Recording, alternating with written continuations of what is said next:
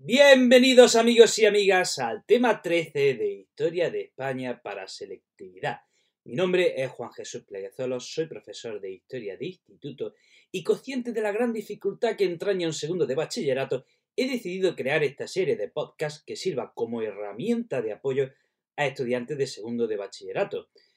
Eh, bueno, también, también, va para, también va para estudiantes de la historia de España, también va para esa gente que le gusta la historia de España, que ama, que ama saber sobre nuestra historia, también, también va para todas esas personas. Amigo y amiga, allá donde estés, tanto si vas al gimnasio, a lo mejor estás yendo al gimnasio, a lo mejor vas al instituto, a lo mejor estás estudiando, a lo mejor estás tumbado en tu cama, te deseo lo mejor, espero que estés bien y que seas muy feliz. Antes de empezar con el programa de hoy, te recuerdo que tengo otros proyectos dedicados a la educación y a la historia como otro podcast de historia, un canal de YouTube, una página de Facebook. Te dejo las direcciones de todos ellos en las notas del programa. Empecemos con el programa. El tema de hoy es corto y sencillo. Vaya, bien, por fin, por fin, por fin, por fin. Bueno, pues empecemos. Vamos a hablar de la restauración. Vamos a hablar de la restauración. ¿Qué pasó? ¿Qué pasó con la restauración? Ya vimos lo que sucedió en el sesenio revolucionario y es que fue un auténtico casino, una auténtica, una auténtica jaula de grillos Mm, fue un desastre el sesenio revolucionario. Hubo muy buenos intentos democratizadores, hubo muy buenas intenciones, pero no fraguaron. Así que al final del sesenio revolucionario, durante la dictadura del general Serrano, se decidió que lo mejor era volver a lo que había antes. Mm, no había funcionado. No había funcionado ni, la monarquía de Amadeo de Saboya, ni la república, ni la dictadura, nada, nada, nada había funcionado, así que deciden empezar otra vez y eh, restaurar la dinastía borbona. Entonces se, regresa Alfonso XII. Con el regreso de Alfonso XII se pone fin al asesinio revolucionario y lo que es triste, lo que es más triste, se pone fin a los intentos democratizadores que hubo durante, durante esa época. Porque aunque no salió bien, se intentó, se intentó. Bueno, pues la llegada de Alfonso XII pone fin a, eh, a la implantación de una verdadera democracia no, se llegó a implantar la verdadera, una, verdadera, una verdadera democracia. Entonces, eh, Alfonso XII pone fin al asesino revolucionario, a los intentos democratizadores y comienza la restauración. Eh, la restauración que dura hasta 1931. 1931. Tiene tres fases la restauración.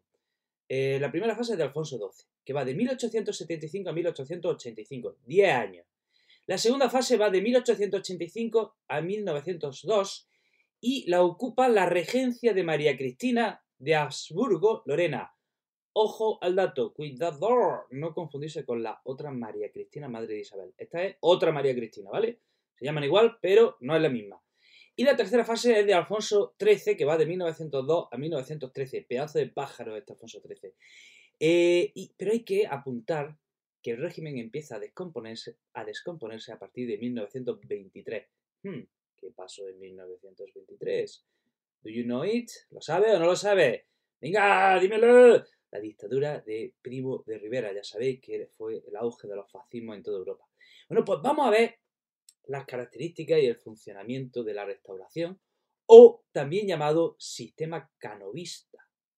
¿Eh? Al sistema que tenemos ahora también se le llama sistema canovista. ¿Por qué? Porque lo idea un tal Antonio Cánova del Castillo, este fue quien tuvo la idea de, proclamar a Alfonso XII rey de España, pero, pero, pero eh, del Castillo quería traerse a Alfonso XII eh, de una manera pacífica, de una manera legal, de, con una transición con una transición pacífica, legal. Quería acabar de una santa vez con esa historia española de pronunciamientos, golpes de Estado, revoluciones, pronunciamientos. Quería que las cosas se hiciesen de forma legal y sin violencia. Así que el 1 de diciembre del 74, eh, Alfonso XII, desde la Academia Militar de Sandhurst, en Inglaterra, dirige un manifiesto a la nación española. ¿Quién había redactado ese manifiesto?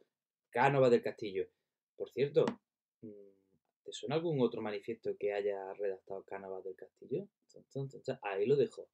Ahí lo dejo. Ahí lo dejo. Eh, y eso fue el 1 de diciembre de 1874. Muy bien.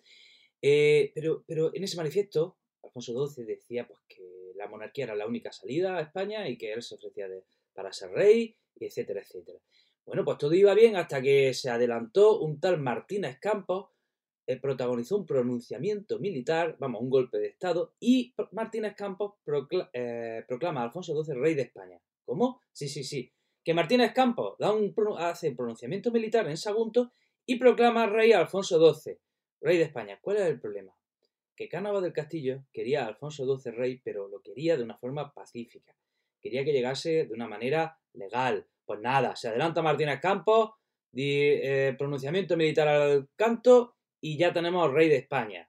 Bueno, entonces Alfonso XII llega a España en 1875 y pregunta, si tenemos nuevo rey, ¿qué necesitamos? Efectivamente, una nueva constitución. Y esta es la constitución del 76. Eh, hay que decir varias cosas, tres cosas de esta constitución. Una, es la más larga de la historia de España. Está en vigor hasta 1931, más larga que la anterior, que la que tenemos hoy día. Y una constitución ecléctica y flexible. ¿Por qué? ¿Para qué? Pues para atraer a gente de todas las ideologías, de todos los partidos, para que todos los partidos se viesen más o menos reflejadas en ella. Entonces, pues la redactan de una manera algo ambigua. ¿Cuáles son las características de esta constitución del 76? Pues mira, lleva a cabo un liberalismo, digamos, de lo que se dice doctrinario. Eh, ¿Quién tenía la soberanía? Pues la comparten el rey y las cortes. ¿Quién tiene el poder ejecutivo? El rey. ¿Quién tiene el poder legislativo? La comparten el rey y las cortes. Eh, o sea, tenemos una división de poderes imperfecta, una división de poderes incompleta. ¿Y la religión? Pues España se declara un Estado confesional. Se permite el ejercicio de otras religiones, siempre en el ámbito privado, pero se declara Estado confesional, por supuesto, asumiendo la religión católica como religión de Estado. Y quédate con esta idea, quédate con esta idea. España, repito, asume la confesionalidad con la religión católica. Eh, ¿Por qué esto es importante? ¿Qué había pasado entre la Iglesia y el Estado en, en décadas anteriores? ¿Por qué habían entrado en conflicto la Iglesia y el Estado en décadas anteriores? Deberías saberlo. You should know it. ¿Por qué? ¿Por qué? La respuesta está en el tema anterior, en las desamortizaciones. Bueno, pues la Constitución, ¿qué pasa con el sufragio? Pues que no se fija ningún tipo de sufragio, de manera que el sufragio lo fija el gobierno, el partido que esté en el gobierno. Así que imaginaros, cada gobierno decide quién vota, quién vota, o sea, es un rollo muy mal, ¿no? Eh, los derechos individuales se recogen derechos individuales pero limitados. Por ejemplo, no se permite la libertad de imprenta. Eh, se centraliza la administración. ¿vale? Bueno, pues esas son las principales características de, esta constitución del 76. Repito, la más larga de la historia de España. Vamos a hablar de los partidos políticos. Miren, Cánovas del Castillo era admirador de la democracia más antigua de Europa. ¿Cuál es? ¿Cuál es la democracia más antigua de Europa? La inglesa. ¿Cuál era? Eh, él admiraba el parlamentarismo inglés y en ese parlamentarismo inglés se basaba en la alternancia de dos principales partidos eh, que sostenían a su vez la corona. Bueno, pues ese, quería traer ese sistema, quería traerlo a España. Así que tenemos dos partidos políticos en España. Uno el conservador, que dirige Cánovas del Castillo, y que aglutina a los moderados y unionistas de antaño. Y tenemos otro partido que es el liberal, liderado por Sagasta, y que aglutina a progresistas, demócratas y exrepublicanos. ¿Vale? Estos son los dos principales partidos en el poder. Pero aquí hay un problema. Aquí hay un problema. Al final, al final, eh, ¿qué clases sociales tenemos en estos partidos? ¿Qué clases sociales ¿A qué clases sociales defendían estos partidos? Pues a las clases altas. Las clases altas, de nuevo, de nuevo, las clases bajas, las clases populares son excluidas del sistema político. La burguesía terrateniente, la burguesía financiera, la nobleza territorial, todas esas son las clases sociales que estaban representadas en esos partidos políticos. los campesinos y los obreros estaban fuera por completo. ¿Quién más estaba fuera del sistema? Por, la extrema, derecha, los carlistas están fuera, ¿vale? Los carlistas que ya por entonces seguían a un tal Carlos VIII. Eh, por la extrema izquierda, ¿quién tenemos? Pues a los republicanos, tenemos a los socialistas de Pablo Iglesias. Estos partidos se quedan fuera del sistema. Vamos a hablar ahora mismo de las tendencias que hay en el republicanismo. Miren, dentro del republicanismo tenemos tres tendencias. Una es, una es la del Partido Republicano Posibilista que lo dirige Castelar. Y Castelar lo que quería era eh, colaborar con el sistema a, fin de cambiarlo. No era rupturista ni violento, ¿vale? Lo que quería era colaborar con el sistema, pero con el fin de algún día poderlo cambiar. Luego tenemos a Pi y Margal, que este sí que, este, este no acepta el nuevo régimen y pide un republicanismo federal. Y por último tenemos a Ruiz Zorrilla, que directamente eh, conspiró contra el régimen y cuando lo pillan se tiene que pirar. Pero bueno, mm, hemos dicho que hay dos partidos y fuera quedan un montón de partidos. ¿Y por qué los partidos que se... Porque hay partidos que se quedan fuera y no pueden entrar en el poder? Pues porque había, eh, había un fraude.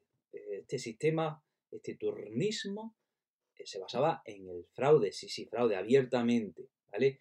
El turnismo pacífico de los dos principales partidos se basaba en el fraude y en el caciquismo. ¿Qué sucedía? Pues miren, eh, resulta que el partido en el gobierno se desgastaba. Entonces el rey lo que hacía era llamar al jefe de la oposición y le pedía que disolviese las cortes y que convocase elecciones.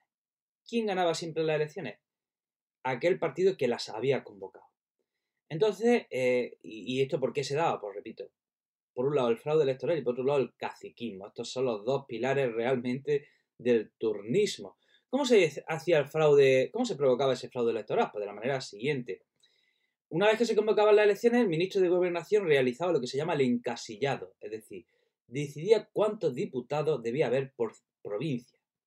Cuando ya estaba la lista de los diputados de cada provincia, se llamaba. Entonces se llamaba a los gobernadores de cada provincia, a los gobernadores civiles, y estos gobernadores civiles con las listas de diputados llamaban a los alcaldes y caciques y les decían pues qué, cuántos diputados, qué diputados tenían que salir en cada circunscripción. Entonces los alcaldes y los caciques a través de la coacción, a través de las presiones, a través de la manipulación, hacían que sus votantes votasen a los diputados que ellos decidían.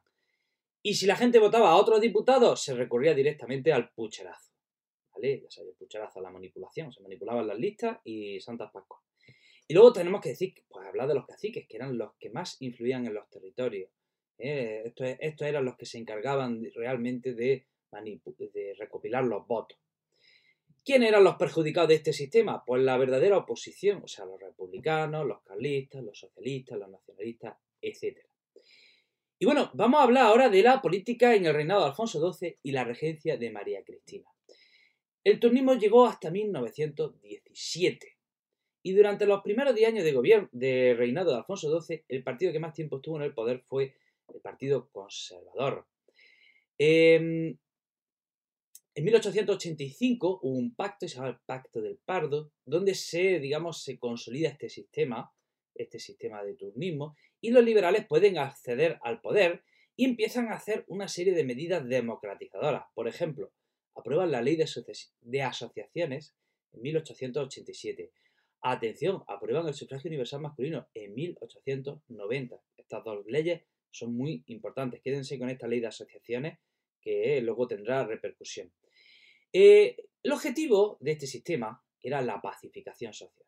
Porque si han, eh, si han escuchado los podcasts anteriores, venimos de un siglo donde hay pronunciamiento un día sí, al otro también, y etcétera. Y bueno, ¿y la iglesia y el Estado? Pues, pues hacen las paces. La Iglesia el Estado hacen las paces. ¿Por qué? Pues ya lo hemos dicho antes. España se declara confesional.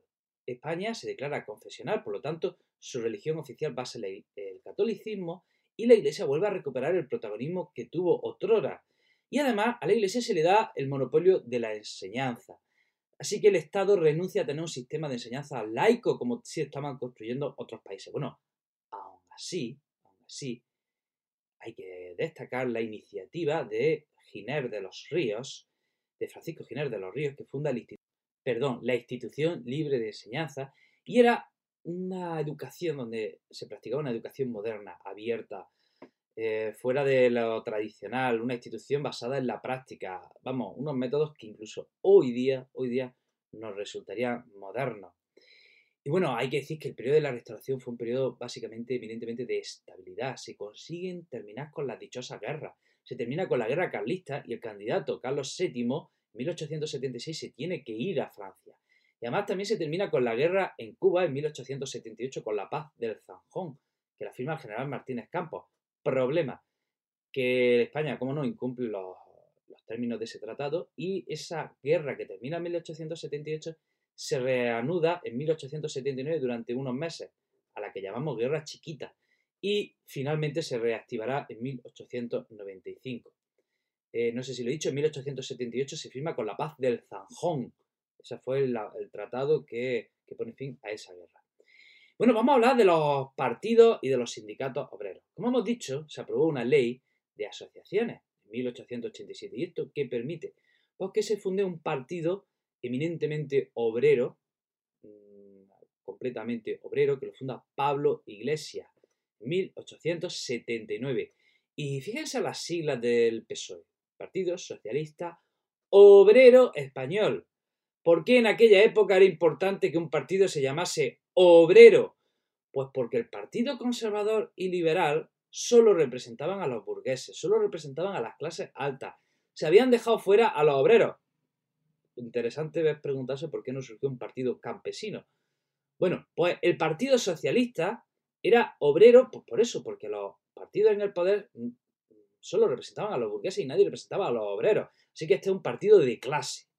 Pues gracias, como decía, a esa ley de asociaciones de 1887, se eh, los socialistas crean un sindicato que es la UGT. Tenemos que hablar también de los anarquistas, que en 1881 crean la Federación de la Región Española. Ya saben ustedes que los anarquistas no creen en el poder, por lo tanto, por lo menos, perdón, no creen en la autoridad, por lo tanto, no fundan ningún partido político. Y aquí hay dos ramas en el anarquismo. Uno, que, digamos, llevan a cabo una acción reivindicativa a través de la huelga, ¿eh? que no quieren acabar con el Estado por lo menos de golpe y porrazo, y otros que sí quieren acabar con el Estado de forma rápida, violenta, con huelgas violentas, con atentados y cargándose de vez en cuando algún político. Por ejemplo, ¿a quién se carga? A Cánovas del Castillo. En 1919 fundan la CNT. Y también tenemos que decir que hubo movimientos obreros de inspiración católica, sobre todo a partir de una encíclica del Papa León XIII que se llama Rerum Novarum. Pero estos movimientos católicos, estos, no, eh, estos movimientos obreros de inspiración católica no tuvieron mucho arraigo. Y finalmente tenemos que hablar de los nacionalismos que surgen durante la restauración. Eh, tenemos que hablar del nacionalismo catalán, que en principio, en 1830, era solo un movimiento cultural que pretendía eh, recuperar y proteger la cultura y lengua catalana. Le llamamos la Renaissance. Pero repito, en principio era solo un movimiento cultural. Fue eh, un tal Valentí Almiral en 1885 quien impulsa lo que se llama un memorial de agravios y empieza y redacta pues toda una lista de agravios en la, que denuncia que Cataluña ha sido oprimida por el resto del, Estado. Eh, luego, un tal Prat de la Riva redacta lo que se llama las bases de Manresa y propone una autonomía para Cataluña. Y este Prat de la Riva funda el primer partido nacionalista catalán que se llama Giga Regionalista. Tenemos que hablar también del nacionalismo vasco, que está vinculado a la industrialización y a la figura de Sabino Arana, un carlista. Sucedió en el País Vasco que hubo mucha inmigración del resto de España y este tal Sabino Arana vio esa inmigración como una amenaza a la cultura vasca. Así que funda el PNV, que en principio lo funda en 1897, que en principio era de extrema derecha, xenófobo y ultracatólico. Tenemos que hablar también, ojo, ahora no digo nacionalismo, digo regionalismo gallego, con otro movimiento cultural que se llama el Resurdimento, que también pretendía recuperar y proteger la lengua y la cultura gallega principal figura de la cultura gallega, Rosalía de Castro. Y por último, hablar del regionalismo andaluz, que se promueve en el Ateneo de Sevilla con Blas Infante a partir de 1910. amigo y amiga, hasta aquí el programa de hoy. Espero que te sirva para que saques una super nota en selectividad. Eh, espero que el estudio te esté, te esté yendo bien. Eh, si valoras mi trabajo, te pido tu apoyo. Si me escuchas en iVoox, con un like. Si me escuchas en iTunes, te pido una valoración de 5 estrellas. Te recuerdo que tengo otro programa de historia donde enseño historia con más calma, de forma más pausada y más tranquila. Te dejo las direcciones en las notas del programa. Te mando un fuerte abrazo y te deseo que seas muy, muy, muy, muy feliz. Hasta el próximo programa.